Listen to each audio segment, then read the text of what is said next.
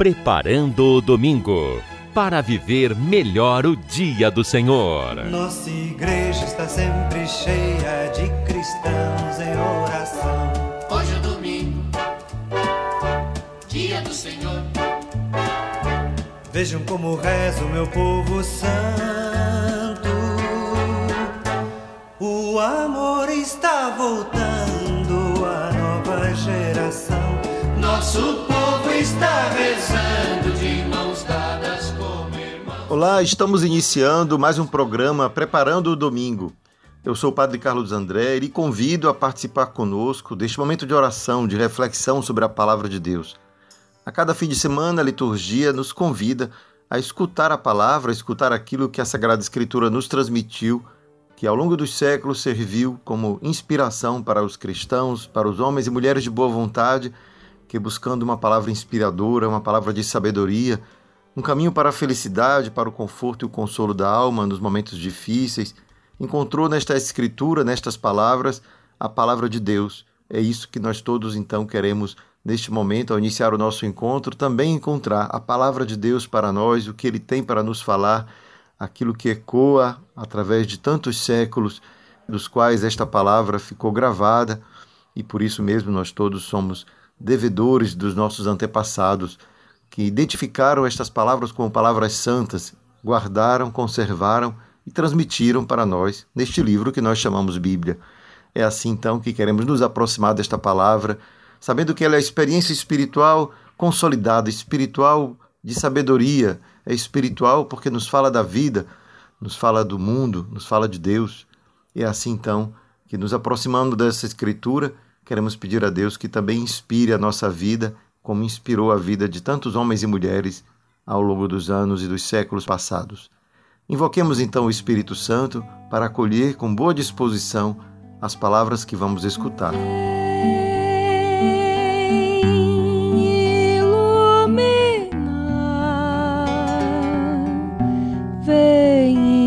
inspirar pensamento, milagres faz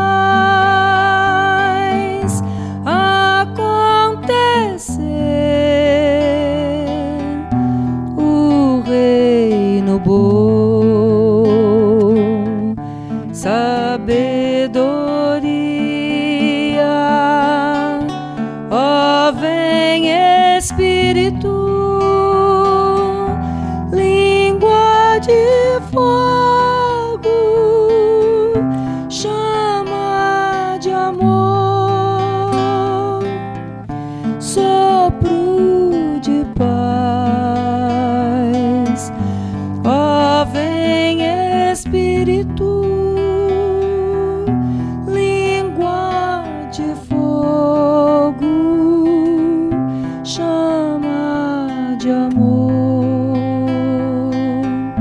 sopro de paz, alma de Deus.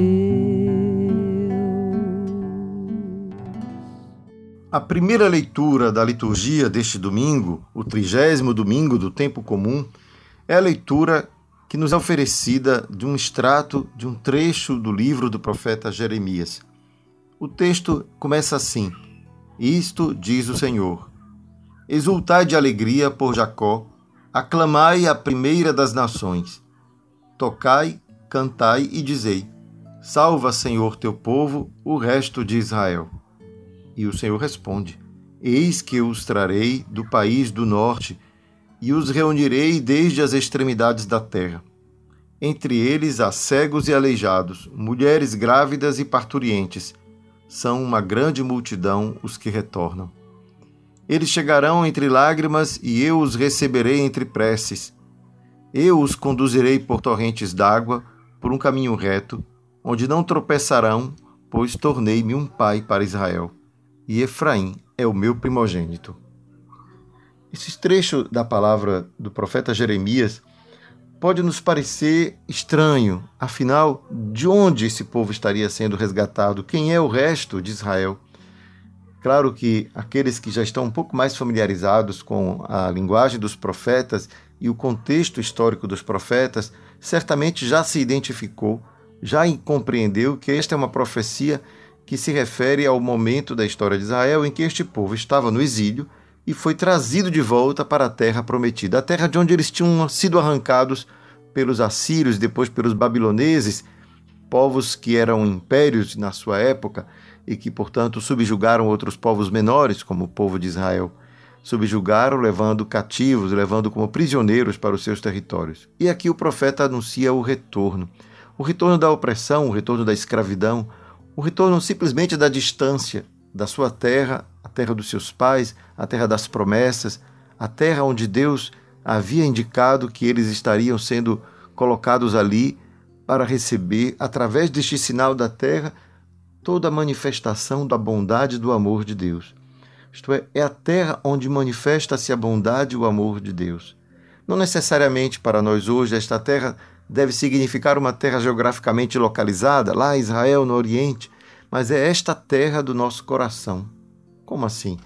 É a terra que é o lugar onde Deus nos coloca e nos abençoa. É a terra da bênção, é a terra do lugar da felicidade, da abundância, é a terra das promessas de Deus para nós. É a terra do aconchego, a terra do lugar onde Deus quer que cada um de nós se encontre, porque é para lá que Ele nos conduz. A terra de felicidade, a terra de alegria, que tantas vezes a gente busca e a gente nem sempre encontra pelas nossas próprias forças, porque nem sempre identificamos onde é esta terra. Às vezes saímos por aí fazendo tantas aventuras e essa terra pode estar bem perto de nós. Isto é, este lugar aonde eu me encontro com Deus. Este lugar do encontro, onde Deus me toma pela mão e me diz: Eu te amo, tu é um filho amado, você é uma pessoa importante, não importa onde você esteja, a situação em que você se encontre. É assim então que a gente vai ver as últimas palavras deste trecho, que é o versículo 9, que diz assim: Eles chegarão entre lágrimas e eu os receberei entre preces. Eu os conduzirei por torrentes d'água por um caminho reto, onde não tropeçarão. Um pai, um pai que conduz um povo que, embora esteja atravessando um deserto, encontrará uma torrente de água, onde você pode caminhar em segurança. Que anda pelo deserto, lugar seguro onde tem água. E ao mesmo tempo, um lugar cheio de pedregulhos, um lugar onde o caminho é tortuoso, claro, é o deserto, e aqui ele vai ser conduzido por um lugar reto e não tropeçarão, embora as pedras estejam no caminho.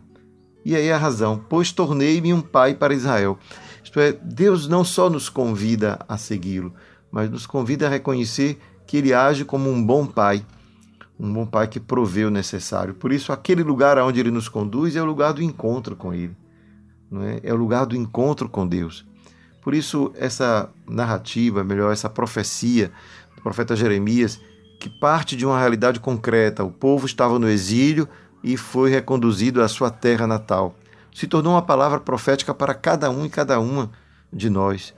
Cada ser humano é também um exilado enquanto não encontra a sua felicidade, o seu caminho em Deus. Cada um de nós pode se sentir exilado do amor enquanto não se reencontrar com a fonte do amor, que é Deus mesmo.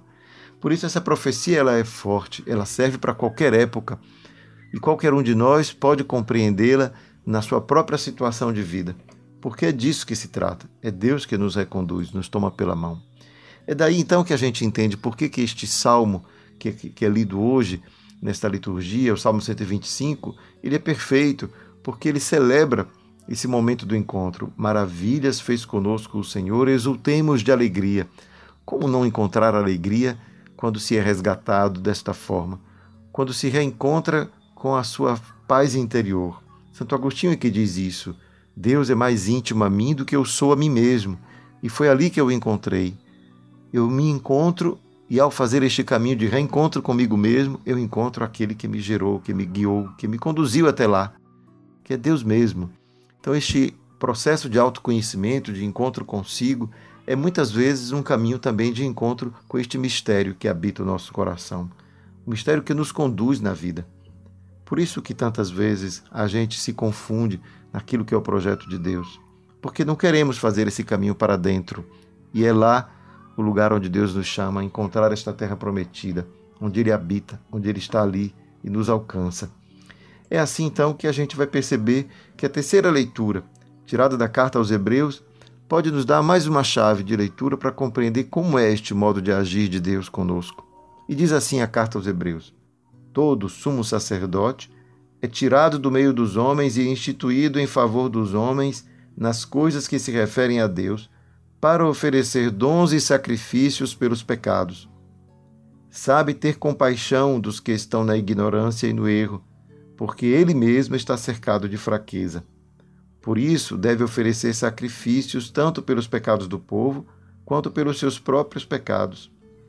Ninguém deve atribuir-se esta honra, senão o que foi chamado por Deus, assim como Arão.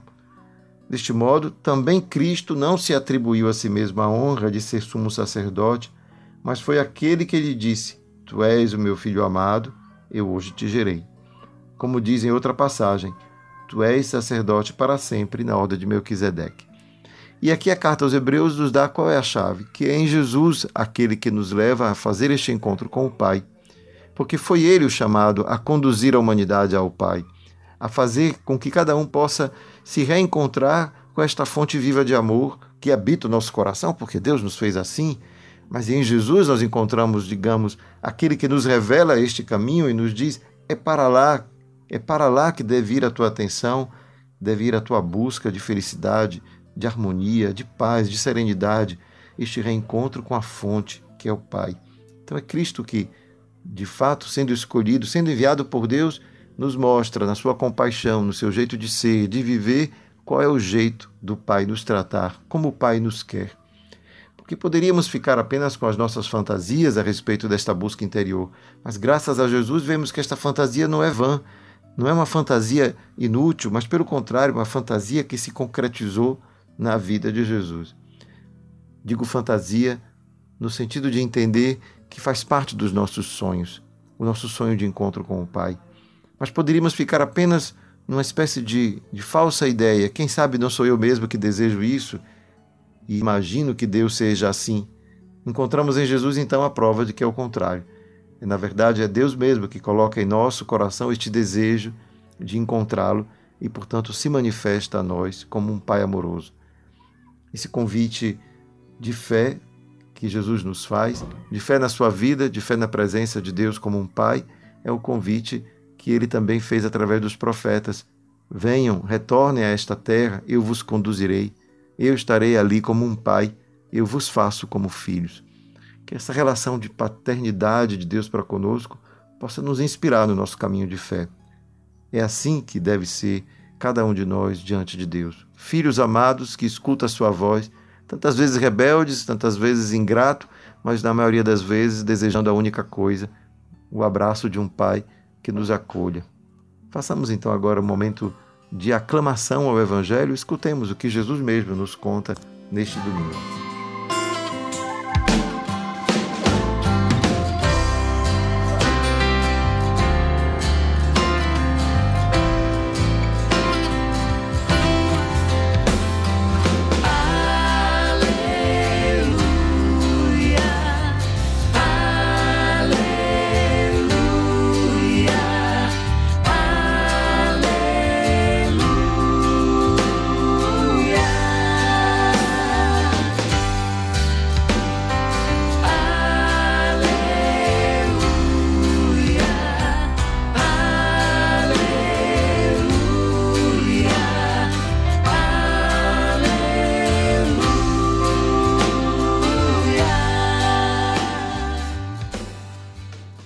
Proclamação do Evangelho de Jesus Cristo segundo Marcos.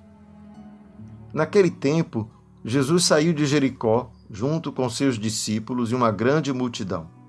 O filho de Timeu, Bartimeu, cego e mendigo, estava sentado à beira do caminho. Quando ouviu dizer que Jesus, o Nazareno, estava passando, começou a gritar: Jesus, filho de Davi, tem piedade de mim. Muitos o repreendiam para que se calasse, mas ele gritava mais ainda: Filho de Davi, tem piedade de mim. Então Jesus parou e disse: Chamai-o. Eles o chamaram e disseram: Coragem, levanta-te, Jesus te chama. O cego jogou o manto, deu um pulo e foi até Jesus. Então Jesus lhe perguntou: O que queres que eu te faça? O cego respondeu: Mestre, que eu veja. Jesus disse: Vai, a tua fé te curou. No mesmo instante, ele recuperou a vista e seguia Jesus pelo caminho. Palavra da salvação. Glória a vós, Senhor. O evangelho de hoje nos fala de um cego, um cego e mendigo que estava na beira do caminho enquanto Jesus passava saindo de Jericó. E certamente, saindo de Jericó, Jesus se dirigia a Jerusalém, o lugar onde ele vai ser crucificado, onde ele, depois de morto, ressuscitará. E este homem que está na beira do caminho reconhece Jesus como filho de Davi, porque ele começa a gritar: Filho de Davi, tem piedade de mim. Só esta frase já é uma frase emblemática, porque afinal este homem cego foi capaz de reconhecer de onde Jesus veio. Ele é filho de Davi. Ora, filho de Davi, nós sabemos que Davi era rei. E Davi era um rei que viveu muitos anos antes de Jesus. Mil anos antes de Jesus, Davi existiu. Portanto, durante mil anos, a esperança de que Deus poderia enviar um filho de Davi, um herdeiro do trono, isto é, um dia aquela promessa feita a Davi há mil anos atrás iria ser cumprida, que a casa de Davi jamais iria perecer. Só que no finalzinho do tempo de independência do povo de Israel, esse filho de Davi se tornou a esperança de um rei Messias, um rei que seria enviado diretamente de Deus e que, portanto, herdaria as promessas que Deus havia feito a Davi e que, portanto, faria deste povo de Israel um povo livre, um povo independente. Esta liberdade que correspondia, portanto, a esta herança de Davi, é aquela a qual o cego Bartimeu atribui a Jesus o poder. Jesus, filho de Davi, tens poder, por isso tem piedade de mim. Ora, este homem faz uma profissão de fé muito profunda. Ele reconhece que Jesus é o enviado de Deus e que ele tem poder. Até aí, a gente pode não saber exatamente do que, que este cego está pretendendo mas ele escuta o chamado que Jesus faz, chamai-o, e eles o chamaram, e ele então disse, os discípulos disseram a ele, coragem, levanta, Jesus te chama, o que mostra o quanto é importante para os discípulos compreender, reconhecer que o chamado de Jesus tem uma, um significado na vida daquele homem. Coragem, levanta-te, ele te chama, ele tem algo para você. Portanto, as respostas dos discípulos também correspondem em uma certa maneira, é uma confiança que Jesus é capaz. Então vejam como todo o esquema mostra que o homem é capaz de confiar que Jesus pode fazer algo por ele, tem piedade de mim, mas os discípulos também manifestam uma confiança parecida. Coragem, ele te chama, levanta-te. Até aqui a gente tem um cenário comum. Afinal, Jesus passou fazendo muitos milagres. Quem sabe os discípulos também tivessem interessados em saber o que é que Jesus vai fazer com este homem. Mas o curioso é que Jesus não faz nada e pergunta o que queres que eu faça. Jesus deixa ao cego, ao Bartimeu, a liberdade de escolher aquilo que ele deseja que Deus lhe faça. E nós todos podemos imaginar, ele é mendigo, ele pode pedir dinheiro, afinal, ele pode imaginar que Jesus, tendo ali recebido as doações das pessoas, né? lembremos que Judas tomava conta da bolsa, era o dinheiro que era dado aos pobres, Jesus deve, certamente deve ter feito uma oferta às pessoas que, passando pelo seu caminho, pediram uma esmola, e Jesus deixa que o cego decida se ele quer apenas uma esmola ou algo mais. Mas a fé deste homem já havia sido manifestada antes, quando disse: Jesus tem de piedade de mim. E aí ele diz que eu veja. A confiança no poder de Jesus, que é capaz de curar, fez com que aquele homem recebesse aquilo que ele pediu. Porque Jesus responde: Vai, tua fé te curou. E aqui nós vemos o quanto neste evangelho aquilo que está em movimento é justamente o movimento da fé. Lembremos que a ideia do caminho, a imagem do caminho é também o nome que os primeiros cristãos receberam. Os primeiros cristãos eram aqueles que seguiam o caminho. Era assim que os cristãos eram chamados. Antes de serem chamados de cristãos, os que seguiam Jesus eram chamados assim, aqueles que estavam no caminho. Então este homem também estava no caminho e depois diz que ele seguiu Jesus pelo caminho. Ora, a fé deste homem o moveu. Primeiro a jogar sua capa, né? Pensemos aquela capa surrada que ele estava vivendo ali como mendigo, ele joga para trás, joga para trás a sua vida velha e aí vai ao encontro daquele que pode lhe dar vida nova. Mas ao chegar diante dele, ele não reduz o preço da sua expectativa. Ele coloca lá em cima. Ele diz: Senhor, que eu veja. E que eu veja também pode ser emblemático de tantas coisas, né? Quantas vezes a fé nos fez ver coisas que antes a gente não via?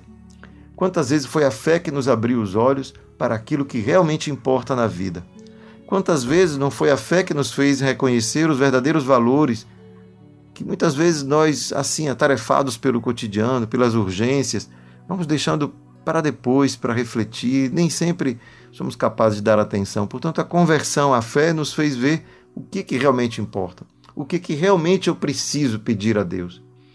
Curioso que neste momento a gente também se reconhece como este cego, porque muitas vezes na nossa vida nós pedimos a Deus as coisas imediatas, que eu resolva, Senhor, este problema, quando o Senhor pode te dar a felicidade. Senhor, que eu seja capaz de dar conta disso, que dê certo aquilo, quando o que o Senhor quer é a tua maior alegria. Então, em vez de pedir ao Senhor o êxito nisso ou naquilo, peça ao Senhor que você tenha o discernimento de encontrar a tua verdadeira alegria. Senhor, que seja para a minha maior felicidade. Se este dom que eu busco for para a minha maior felicidade, que eu alcance. E deixa então que Deus tome conta de sua vida.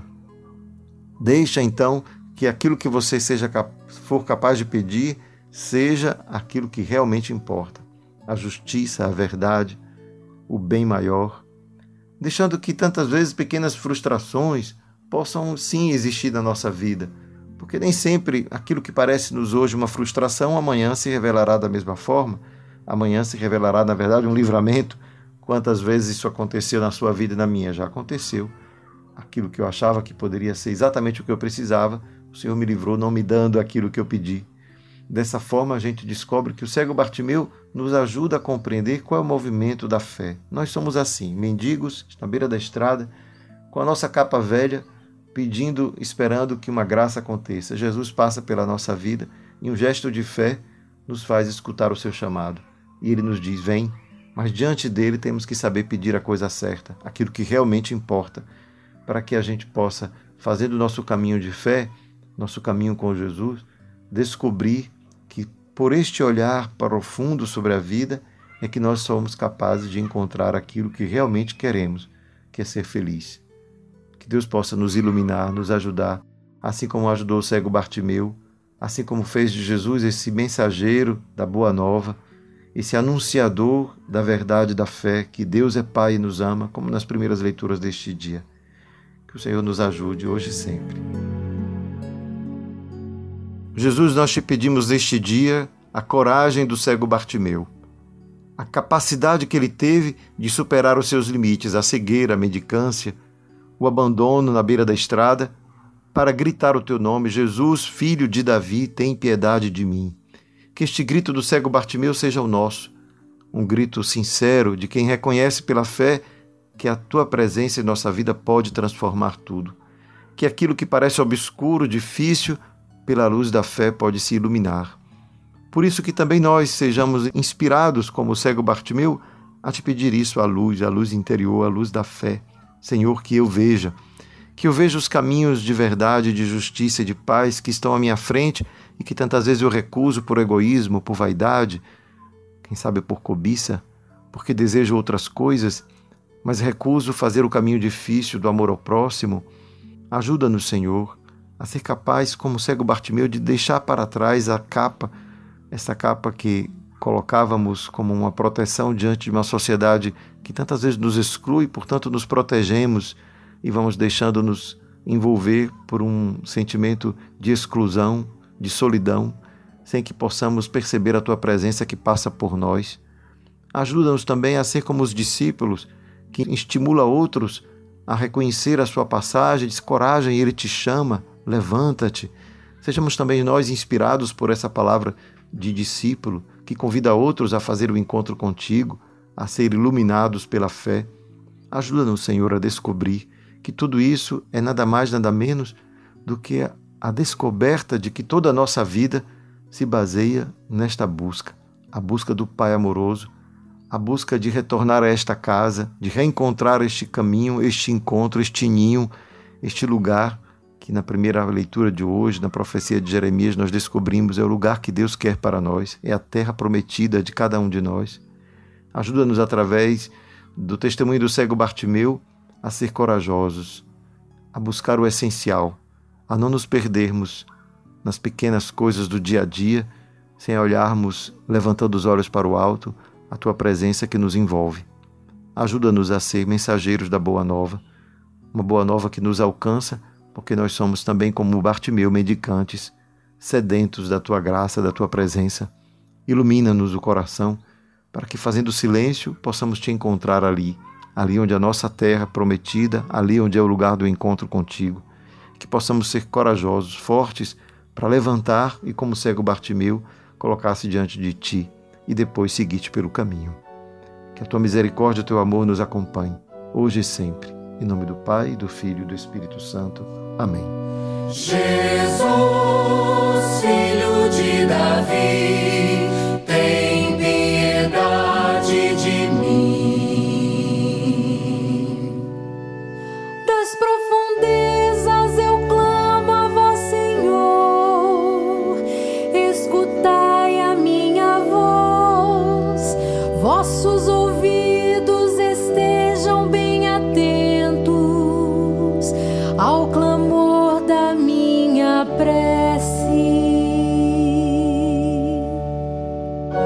Jesus,